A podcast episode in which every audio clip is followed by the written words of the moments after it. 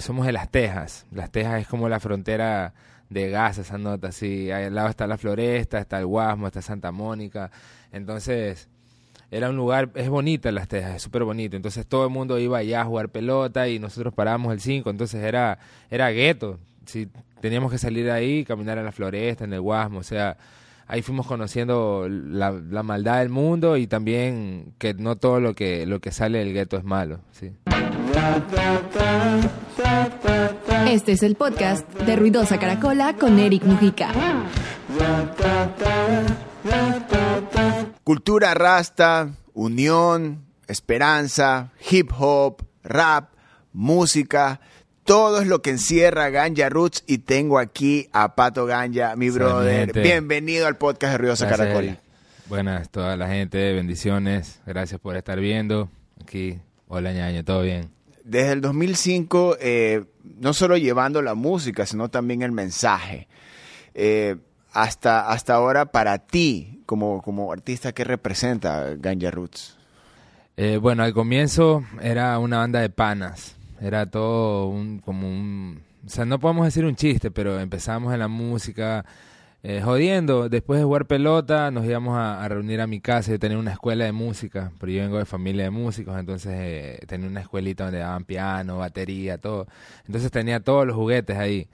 Y nos íbamos después de jugar pelota a jugar con los instrumentos. Y ahí fue saliendo Ganja Roots, pero poco a poco nos, fuimos, nos fuimos dando cuenta que ya era se iba haciendo un movimiento ya de la gente, ya se iba haciendo algo más serio y, o sea, ya hoy en día es, o sea, yo me siento como que el representante del reggae aquí en, en, Guayaquil, llevamos la bandera, la batuta de, que estar en pie con, con, este género más que nada, porque tú sabes que no es muy común. Hoy en día sí hay más bandas, ya hay, existen más bandas, pero está Luis Alcíbar, está, bueno, Conciencia Verde que no se abrió, eh, Rising Song, algunas, pero siempre han habido y después se, se, separan. Todo. Entonces Ganja Roots desde 2004, 2005, ahí al pie de la lucha, dándole momentos turros al comienzo, obviamente, pero ya ahorita ya, o sea, representando ya Guayaquil y Ecuador.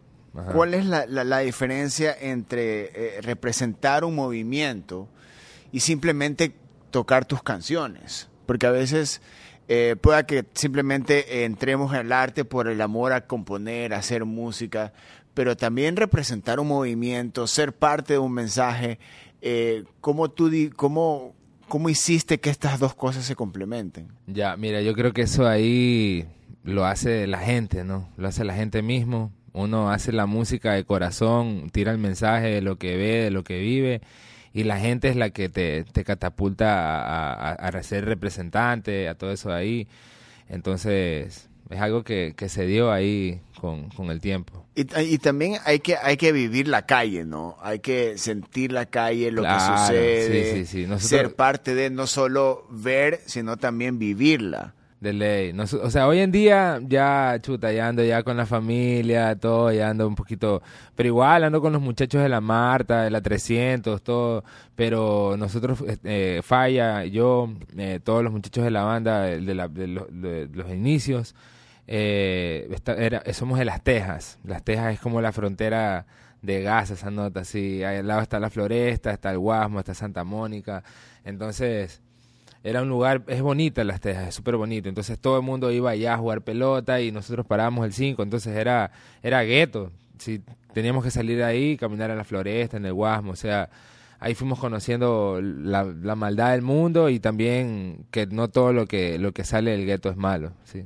Es, es, eso es lo que mencionas que me parece súper importante, de que a veces como que satanizamos eh, los sectores, el gueto, esas experiencias, esos estilos de vida, pero tanto tú como la banda se han encargado como que de sacar un mensaje positivo en momentos de lo que sucede ahí también, lo que pasa ahí adentro. Eh, en esa representación de lo que pasa ahí, ¿cómo afecta eh, eh, para ti como persona crecer ahí? O sea, porque a veces eh, desde la ignorancia, nuestros, lo que sabemos de esos sectores es por noticias y las noticias que salen de ahí no siempre son las más alentadoras. Ustedes son como que la realidad de lo que pueda suceder en realidad ahí, lo que pueda suceder ahí, porque ustedes son como que viven ahí. cómo haces y, y cómo ha, ha- ha afectado ese estilo de vida o vivir Eh, ahí, crecer ahí, Ya, nacer mira, ahí. yo creo que la gente se representa con nosotros, la gente mismo del gueto, como que nos ve que, que no somos como que la típica banda de, de, de- de manes que todos tienen, o sea, todos con dinero, ni no, sino que venimos de abajo luchándola, luchándola de verdad porque, o sea, todos somos de, de familia suave, mi, bueno, mi familia es música, ¿no? Eh, mi papá era completamente músico, mi mamá era profesora, entonces, este, no es que venimos de, riquezas ni nada, entonces como que la gente se representa y, y ahí está que, bueno, no es, no es imposible tampoco, ¿sí me entiendes? Con trabajo, con dedicación y, demostrando que, se puede llegar, se puede llegar a, a- un buen camino cuando se persiste, no importa si, si no tienes dinero o, si tienes, la vaina siempre es persistir. Es, es, eh, la riqueza de la que mencionas, pero viniendo de las Tejas, eh, rodeado de el Guasmo también Ajá, y estos claro. sectores. Pero tu riqueza cultural es muy interesante. O sea, tu padre es músico, Claro. tu madre es mi, profesora. Mi abuelo, mi bisabuelo, toda, toda la familia Jiménez hemos venido de músicos, músicos, músicos. Eh, mi sobrino es músico, mi hijo ya lo puse a. O sea, es una vaina que es como que tenemos la batuta y la vamos pasando de ahí de generación en generación. Yo estuve, yo me gradué en un conservatorio de violinista. Mira. Ajá. O Entonces, sea, esa riqueza cultural Claro. que, que es necesaria hasta, hasta y, y- y lo palpamos ahora con más razón. Esa es la, la, la riqueza cultural que necesita Claro. todo el mundo, o sea, hasta el que tiene plata. O sea, yo creo De que eh, también esa, esa falta de ese enriquecimiento ha hecho de, de vivir lo que estamos viviendo ahora, como no solo como ecuatorianos, sino también como sociedad. O sea, para ti es natural hacer música. No Claro. es como que mm, esto me gusta, hay que trabajarlo duro. Obviamente todo, toda profesión necesita una exigencia, pero tú para para para tú exist- para eh, para la gente que te rodea, para donde tú te desarrollas es lo más normal. ¿Cómo aparece eh, el reggae y todos los elementos que, que componen a Ganja Roots? ¿Cómo aparecen en ti? Eh, chuta, siempre me gustó el reggae, ¿no? Bob Marley, la primera vez que lo escuché fue como que me voló la mente y dije, wow, este género. Y también en esa época estaba el general, estaba todo ese reggae panameño, ¿no? Todo así más movido. Muy y- y- orgánico. claro, entonces siempre me gustó. Y con Falla fue un día, te digo, te digo la plena, también nos, nos inspiraba bastante eh, las bandas de aquí, había full movimiento, estaba Goe, estaba toda esa UP, estaba, venía Sudacaya, acá que también eh, recién empezaban, pero estaban en, en todas. Y nosotros decíamos como que, oh, es, ese es el género, o sea, ese es el, el, el reggae, es lo de nosotros. Y, y un día fue Falla a mi casa, dijo, ñaño, escucha esta canción y desde ahí no paramos. ya, el reggae es como que lo de nosotros.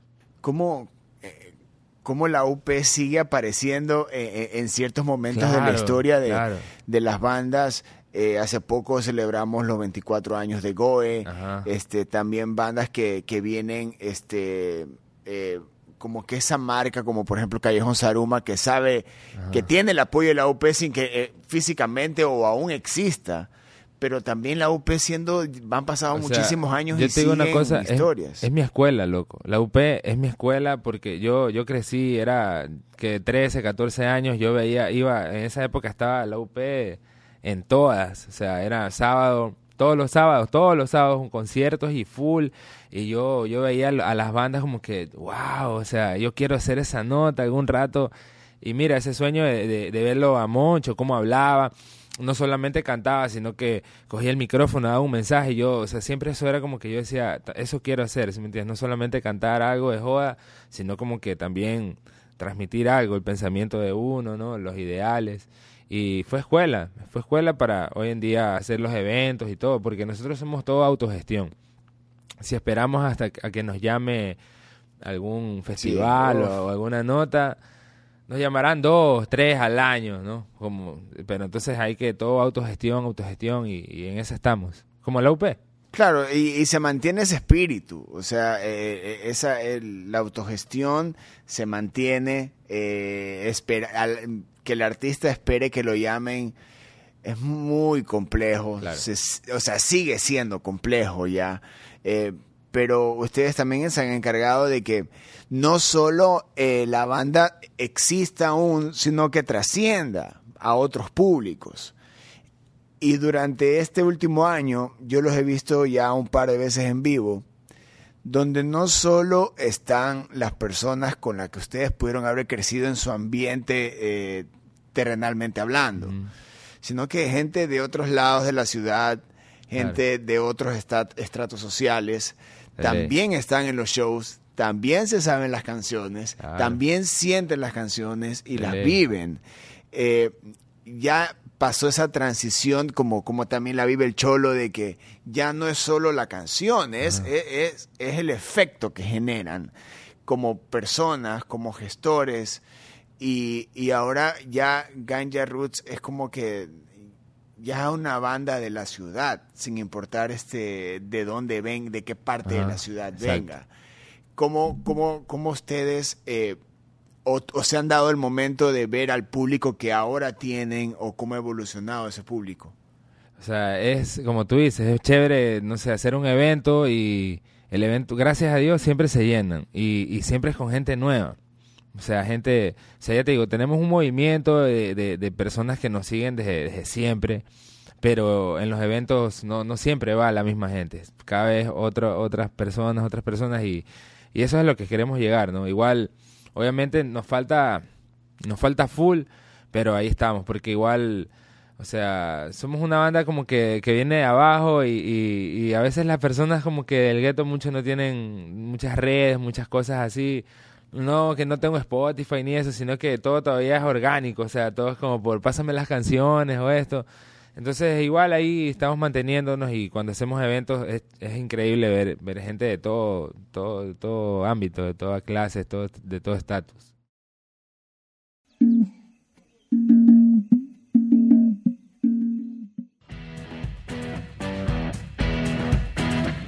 Ansiedad, estrés laboral, insomnio. Eso tiene una solución y natural con el aceite CBD medicinal de Guana. Y no solo eso, también existe el jabón natural de cannabis, el bálsamo de cannabis y el colágeno de CBD. Tú solo elige lo natural. Elige Guana. El gueto, eh, ¿qué, debe representar ahora para, para, para la ciudad? Eh, están saliendo muchos artistas de ahí. Como tú dices, pueda que no estén en plataformas, pero están saliendo. Tú ves un cartel de un evento y tú dices quién es él, quién es él, quién está, quién está, quién está, pero no está en plataformas. Ya. Pero eh, ya se está convirtiendo como esta especie de nicho de donde salen artistas, de cuna donde salen artistas. Eh, ¿Qué debe representar ahora el ghetto en Guayaquil? O sea, es difícil igual, ¿no? Es difícil, tú sabes que en esto de la música, del arte, aquí, en, especial en Guayaquil, necesitas sí o sí tener tu inversión, necesitas invertir en ti. Y, mucha gente a veces del gueto puede tener talento. Mira, yo también me dedico a, la docencia, ya, en un colegio fiscal donde también palpo las vivencias del gueto ahí, veo la, pobreza y veo la nota y, veo, soy profesor de arte entonces veo ahí pelados artistas que, chuta, o sea, o, o, niños o niños que, que tú dices, wow, estos manes tienen para hacerla y romperla, pero a veces no tienen ese, ese, ese apoyo de, dinero, loco, y, se quedan ahí. O sea, hay, hay, algunos que persisten, siguen ahí como, digamos, como Ganja Roots, que por más que, bueno, no, no, no, no cogen y tiran la toalla, sino que, bueno, ahí vamos igual. Entonces, es duro, pero pero ahí están, ahí están, ahí, ahí hay full talento, talentos que quizás siguen, talentos que se mueren, se dedicarán a otra cosa y jamás se enterarán, nadie de que hay un talento ahí, pero así es, ¿no? en, en la parte de, del- de como, como tú estás viendo como docente, o estás, estás viendo ya desde afuera lo que capaz que en algún momento vio contigo hace Claro. 15 años, De ley. 17 años. Eh, ahorita, a- ahora encontrar un artista nuevo y que la rompa y que, y que se vuelva algo comercialmente enorme es no es tan complejo como era antes. Solo es cuestión de darse una vuelta, invertir algo y listo. Pero para ustedes todo empezó como autogestión y sigue siendo autogestión de- hasta, hasta ahora, pero empezó así también. Eh, ¿Tú crees que, que ese, esa misma manera se debe mantener, por ejemplo, eh, como con tus estudiantes? También que tengan clara de que por más que no exista la inversión, que no va a existir tampoco la inversión, porque hasta para los artistas, tanto como tú como yo, que estamos en la, eh, que ya tenemos nuestras, nuestros años en el, eh, de carrera, tampoco es que existe una inversión asegurada. Claro, o sea, Ya. mira, aquí no es que va a llegar eh, la Sony ni Universal Music Claro. y te va a decir, oye, te voy a contar. O sea, hay que hacerla uno mismo, loco. Si no, ese hacerla uno mismo es nace de la de la del- de, la pasión nace de la necesidad de demostrar nace de donde vienes o, o- es algo de que de que se vuelve lo haces tanto de que ya te diste cuenta que han pasado 15 17 años Claro, o sea, yo creo que, ¿qué será? Cuando ya me, di cuenta de, de que la banda era algo serio, también me di cuenta de que si esperaba que me llamen lo- los festivales, lo- los conciertos grandes, nos íbamos a quedar ahí cruzados de manos. O sea, un- al comienzo no, nos quiso manejar un, un panita, ¿no? Y, y el man el man nos decía, no, sabes que no toquemos hasta que nos llamen. Y estuvimos como seis meses y uh, esperando que nos Claro. llamen. Entonces, no, pero cuando nos llamen ahí cobramos todo lo que... No, entonces, no, yo dije, no, aquí hay que hacer eventos y, y nada, a ver lugares. O sea, yo me dediqué a eso, a, a- a ver, a ver lugares, a, a- alquilar sonido, a promover bandas también, por un chance que todo 2008, 2009, 2010, 2011. Y hoy en día nuevamente estamos así haciendo eventos que eh, del 2013, 2014 comenzamos así con, con, con la autogestión, ver algún lugar, obviamente ya ya ya no ya no tan tan gueto como antes, sino ya ahorita así como que ver un lugar más bonito, como tú dices, no para todo el tipo de público, ¿no? No solamente para para los mismos los mismos de siempre, Claro. sino que pueda llegar a, a, a otros estatus también. El, el crecimiento que ha tenido también la banda, la evolución que ha tenido la banda, que ya son varios años y que ya es un nombre que ya está establecido hasta para el que no conoce ni siquiera su música. Ya todo ese mundo Gan- Ganja Roots y ya le, hay un link directo al reggae, al rap, al hip hop y todo esto. Eh, pero también este e- esa longevidad que empieza a adquirir, a adquirir la banda, pero también como ser humano también tienes una vida. Este, en- eh, eres docente, eres padre, tienes una vida también en la que eh, Ganja Roots eh, a veces hay momentos donde estos proyectos, estos emprendimientos, se podrían decir también, están, que nos apasionan tanto, llega un punto donde suceden más cosas que o nos alejan o encontramos la manera de, de, de, de diversificarlos. Pero ya tienes 17 años como banda, ya eres padre, ya eres docente. Y, Eh, y tengo ¿cómo tengo trillizos, paso. Tienes trillizos. Tengo trillizos, brother. Soy la única, la única persona que conozco que tiene trillizos es mi esposa. Nadie, y no conozco a nadie más, loco. O sea, la O sea, batalla ¿cómo, está ahí. ¿Cómo logras que, que, que Ganja Roots eh, aún siga de pie teniendo el, el estilo de, de lo que le podríamos decir, entre comillas, un estilo de vida normal? Claro, o sea, mira, de verdad que mi esposa también obviamente tiene que apoyar y, la man es full fan de Ganja Roots, o sea, es una de las primeras que dale, dale, oye, haz una canción nueva, oye, graba un video, oye, ¿cuándo haces otro? Hay un, un evento.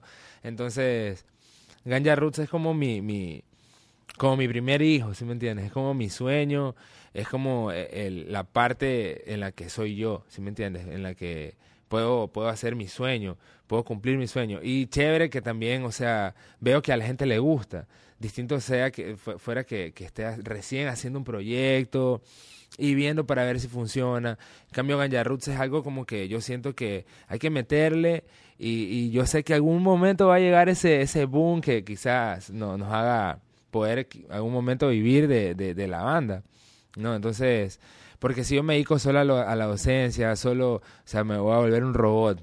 Me voy a volver un robot, me voy a volver este, no sé, turro, ¿no? O sea, te vuelves anti-ganja roots, eh, porque, porque también el mensaje eh, de libertad, de, conciencia. Eh, es como también puede existir esa lucha interna de, estoy haciendo esto. Y, o sea, igual es chévere ser docente, o sea, bacán con los alumnos, todo. Está aportando culturalmente enorme. no, sí, uff. Yo todo les hablo full de, de, todo lo que es la cultura, les hablo del reggae, todo, ¿no? Y, y, y también obviamente me encanta el momento de estar con mi familia Imagínate, los trillizos, también tengo un hijo mayor, todos de la misma, misma familia.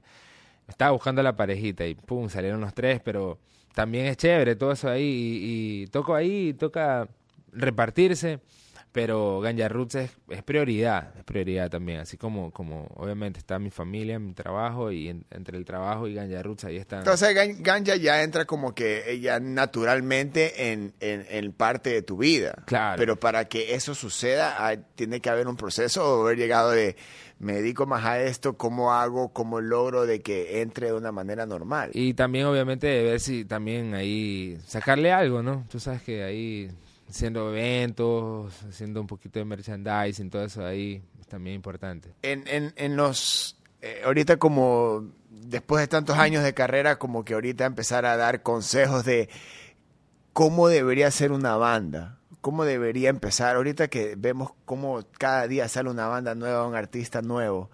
¿Tú, cómo, ¿Tú qué aconsejas a estos nuevos artistas? No solo los que salen desde, desde, la, desde el lado donde tú te desarrollas, sino en general, porque Ganja Roots ya es un referente no solo de, un sector o de una ciudad, ya es un, un, evento nacional. Mira, yo creo que la primera, lo que siempre digo, loco, es que hay que persistir en este, en este mundo del arte aquí en la ciudad, hay que persistir y pues si pueden zarpar a, a otros nuevos horizontes, también porque aquí es duro, loco. Tú sabes cómo aquí a veces la ciudad... Te estás ahí. O sea, nosotros sí tuvimos chance. Estuvimos en Colombia, estuvimos en Perú. Todo autogestión. Todo ahí, vía terrestre, ahí luchándola. Aunque ahí es donde más aventuras hay, más bacán se pasa. Eh, y nada, o sea, en, en, Bogotá, puff, o sea, fue como que el, el, el, punto más alto de la banda, ¿sí me entiendes? Allá tocábamos miércoles, jueves, viernes, sábado. Y nada, increíble.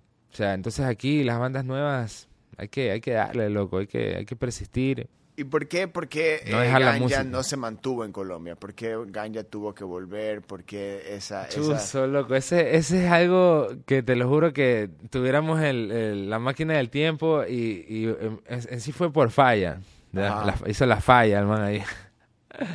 El man, chuta, estaba con, con, con una chica y recién era padre. Entonces el man ya ella le llamaba, no, sabes que ya ven, ya ven, ya ven, y se tuvo que venir. Y, ya, sí. Claro, cosas que yo me, ajá, yo me quedé allá, pero chuzo, ya solo era, era otra nota, entonces ya me quedé como cuatro o cinco días y ya me dije, no, mejor me regreso. Y ahí juramos volver, juramos y ya algún rato volvemos, pero cosas van, cosas vienen. Después nos fuimos a Perú. Entonces, no, pero en Bogotá sí es, uf, como que... O sea, igual, sabes que yo tengo igual la idea en que, en que digamos, Bogotá o, Buenos Aires o cualquier capital de música del mundo empezó como Guayaquil, ¿sí me entiendes? Con, con nada, ¿no? Con nada. Y, y fueron personas como nosotros, personas que bajo la autogestión hicieron la cultura. Entonces, Hoy en día yo también, yo, yo ya no me fuera a otro lado, obviamente tengo ya mis raíces y también es como que tengo la bandera de, de, decir, no, o sea, si yo, mm, o sea, muero, mato esta nota de Ganja Roots, se muere el reggae aquí en la ciudad, o sea, entonces, total. vamos a hacerle hasta, hasta que, hasta que se pueda, y quizás que que ya las otras bandas también, también están haciendo algunos eventos, cosas así, entonces es chévere. El- me- mencionas de que cuando si un artista tiene la oportunidad de salir, que lo haga, es por, es por cómo tú ves desde adentro lo que sucede afuera, lo que experimentaste, cómo viviste una ciudad, de cómo reacciona a- al, al género, o cómo una viva un- otra ciudad que no sea Guayaquil, otro país que no sea Ecuador, cómo respira cultura. Bueno, también depende del género que haga el artista, Claro. ¿no? Porque, o sea, aquí el reggae es algo como que nuevo, a pesar de que ya tenemos 17 años, todavía hay gente que nos escucha y dice, oye, ¿y qué género es ese? ¿Reggae? Oye, ¿reggaetón? No, reggae. O sea, es la típica. ¿Y tú qué tocas? Reggae. Ah, el profesor toca reggaetón. No, no es reggae, nada que ver con el reggaetón. Ya, entonces... En otros lados es como que un poquito más la cultura, ya. Entonces, hay un poquito más de, de, de, de- gen- mente abierta para otros géneros, ¿no? Aquí, digamos, la salsa, lo que es el reggaetón, lo que es el pop, es el, el- o sea, la salsa, el reggaetón, o sea, esa nota revientas a donde sea.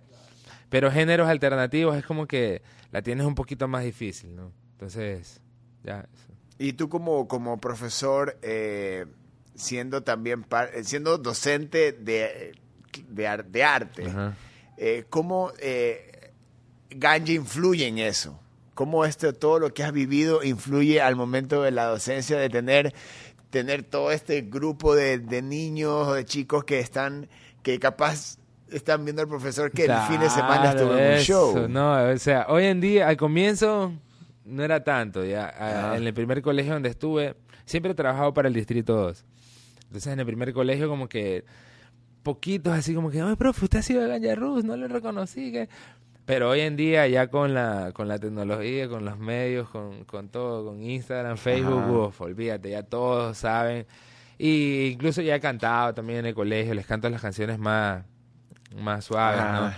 ¿no? Y, y ya toditos, pero es como que, ¿sabes que Este año es full respeto, ¿sabes? Igual, todos full, full respeto, todos saben cómo es la onda. Igual yo les explico también en el, en el curso, le digo, ¿sabes qué? Yo ahorita estoy trabajando, soy, soy docente y nada que ver, fuera aquí, ahí sí soy pato y lo que sea, aquí yo soy profesor Vayan a los shows, le vendo las entradas. Claro, no, yo les digo, cuando sean mayores de edad pueden ir a los conciertos o si no, algún festival, vayan también, todo bien, vayan, todo tranquilo.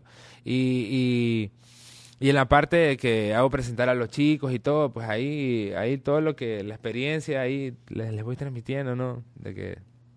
Pero se sientes esa responsabilidad de, sobre esos chicos de que ellos están viviendo la transición de la que nosotros estamos, o sea, ellos pueden llegar a sentir los resultados de la transición que nosotros estamos viviendo, del post pandemia, bueno, no se acaba la pandemia, pero de ese golpe, también del consumir lo local o no apoyar, porque eso no es un apoyo, de consumir lo local, de llegar en realidad a consumir lo local, de ir a eventos, de pagar por una entrada, de pagar por un, por un CD, por un disco, Ajá. por un vinilo, por un cassette, lo que sea, que ahora eso también está empezando a reactivarse. Pero nosotros estamos como que esta generación está en el medio de eso, que en un momento a todo lo tenía que comprar, a que en un momento todo empezó a ser como que las plataformas digitales se encargaron a decirte pagas tanto y te consumes toda la música que quieres, o no pagas o pirateas o te descargas y, y la música termina siendo gratis ya. Pero ahora es como que de nuevo, poco a poco, empieza como que a, a- a sentirse esta, esta parte del hay que pagar por, por escuchar estas canciones, hay que pagar una entrada por, por ir a un show, por eh, vivir el evento, el- el- la experiencia de un show. Eh, esta generación a la que tú te estás acerc- acercando ahora, este, de alguna u otra manera tú te pones esa responsabilidad de estos chicos son los que de alguna u otra manera, eh, ellos sí pueden ser los que se encarguen de, de que en Ecuador se vuelva un, país un país cultural, Claro. culturalmente abierto en, cons- en, en consumirlo, porque cultural somos, pero de consumirlo, o sea, es como que ver en esas caras, en esos ojos, de que eso, eso debe existir. Claro, lo primero, o sea, al que sigue Ganja Roots en Spotify, 10. De primero. Cada comentario, dos puntos. Y en los videos, cada comentario. No, mentira. No, los pelados ahí solitos, pero. Mira, volviendo a, la UP, porque no hay que, o sea, es una, es una historia aquí en la cultura guayaquileña. O sea, ahí, imagínate, en esa época, cómo se consumía lo nuestro. O sea, yo he pelado de 13, 14, 15 años y estuve en San José de la Salle. No, tú le preguntabas a, a todos los, mis compañeros del colegio, bueno, tu banda favorita y te nombraban puras bandas extranjeras. Y, o sea, tú me preguntabas a mí tu banda favorita y yo te decía todas las, las guayaquileñas, las ecuatorianas, también obviamente las de Cuenca, de Quito, de Ambato. O sea, todo era, también unas cuantas extranjeras, pero eh, lo, nuestro era, era todo, ¿no? Entonces ese también fue como que se volvió como mi sueño, ¿no? De poder llegar a eso y, y hoy en día es algo chévere también, ¿no? A veces la gente nos escucha y, nos dice, o sea, oye, yo lo escuché y no me imaginé que eran de aquí, de, Guayaquil, de Ecuador, que sí, que... O la típica también, yo pensaba que tú eras negrito, que... Eh, ¿Se imaginan, no? Ya una vez que me ven, ah, El estereotipo del, Ajá, entonces, eso es chévere, sí. Y ahora, y ahora ¿qué, qué, qué se viene para Ganja? Porque no, no paran, o sea, yo a veces uno no se, uno no ve ni el cartel o ni siquiera se, se imagina que va a asomar ganja y están ahí, se armó un, un feeling de, de, no, no, es fiesta, es como que eh, eh, el mensaje este como que como que se vuelve iglesia esto la misa la, misa, la misa como lo dice el cholo o sea es la misa donde donde en realidad se, se, se vive y se siente con el con el de al lado, con el, con el, con el público, eh, todo se vuelve una sola, es, es intenso. Y yo, yo, yo he vivido esto, eso un par de veces con, con viéndolo a ustedes, se vuelve intenso. O sea, se vuelve intenso y eso también obliga a que la banda no pare de, de lanzar nueva música, de lanzar nuevos discos. Eh, ¿qué, ¿Qué se viene para ustedes? O sea, ahorita estamos justo grabando. Estamos grabando dos, dos canciones. Eh, y aquí se viene el Funka Fest. Ah, Simón, ahí vamos a estar ahí en el Funka. Bacán con cultura. Claro, con cultura profética. Entonces ahí preparar, preparándonos, queriendo sacar estos dos temitas con video y todo. Y, y llegar ahí el Funka como que con esas notas. Y como tú dices, o sea, no, no hay que parar, hay que darle darle darle porque es, lo único que, nos puede ahí seguir con vida en, el, en, este, en esta jungla de cemento de, Guayaquil. Esa, esa, esa jungla de cemento en la que de la que también existe el gueto de donde sale Ganja. Eh, ¿qué, ¿Qué le dices tú a la persona, a las personas que, que tienen como que estereotipado ese sector de, de la ciudad. Mira, hay un dicho que dice, no todo lo que sale del gueto es malo, ni todo lo malo sale del gueto. O sea, eso. O sea, de, de los barrios pobres sale millones de personas que son buenas para la sociedad. Y a veces de, de los lugares más, más ricos salen personas más... Ajá, entonces, no, a veces simplemente la cigüeña nos manda ahí. Claro. Ajá, pero Ahí se encuentra de todo, de todo. Porque obviamente yo he encontrado gente de lo peor, gente que yo digo, chuta, qué bestia esos manes, y, y gente increíble, ¿no? Y más ahorita en el colegio como docente también sigo palpando eso. Quizás ya hoy en día ya no, ya no viva en el gueto, ya, eh, pero pero igual lo ves, capaz que en un momento fue como yo estuve ahí también. trabajo ahí y, y, se ve todavía esas mismas vivencias y todo. Gañamán, brother, eh, un gustazo tenerte acá. Gaño, bacán. Este, increíble seguir por medio de, lo, de esta conversación, seguir conociendo no solo a Ganja Roots, sino conocer también la ciudad, que yo creo que, que este episodio debe, servir para eso, ¿no? Estamos conociendo la ciudad y, todo lo que sale y de lo que cada sector representa culturalmente, musicalmente al, al, al, Guayaquil colectivo, ¿no? Musical. Eh, es interesante y, te agradezco mucho por, la, por estar acá. gracias a ti por la invitación. Ya sabes, ahí estamos dispuestos a, lo que sea ahí con Ganja. Nos invitas, aquí estamos, ñaño. Ahí está, brother. Ganja Man, aquí en el podcast de Ruidosa Caracola. Episodio maravilloso. Escuchen Ganja Roots, por favor. Y no solo escuchen, vayan a los shows porque la misa es intensa, brothers. Esa misa es intensa. Yo soy Eric Mujica, nos escuchamos en más episodios. Adiós. Ruidosa Caracola es una producción de Tripea. Suscríbete, compártelo y escucha nuestro playlist en Spotify.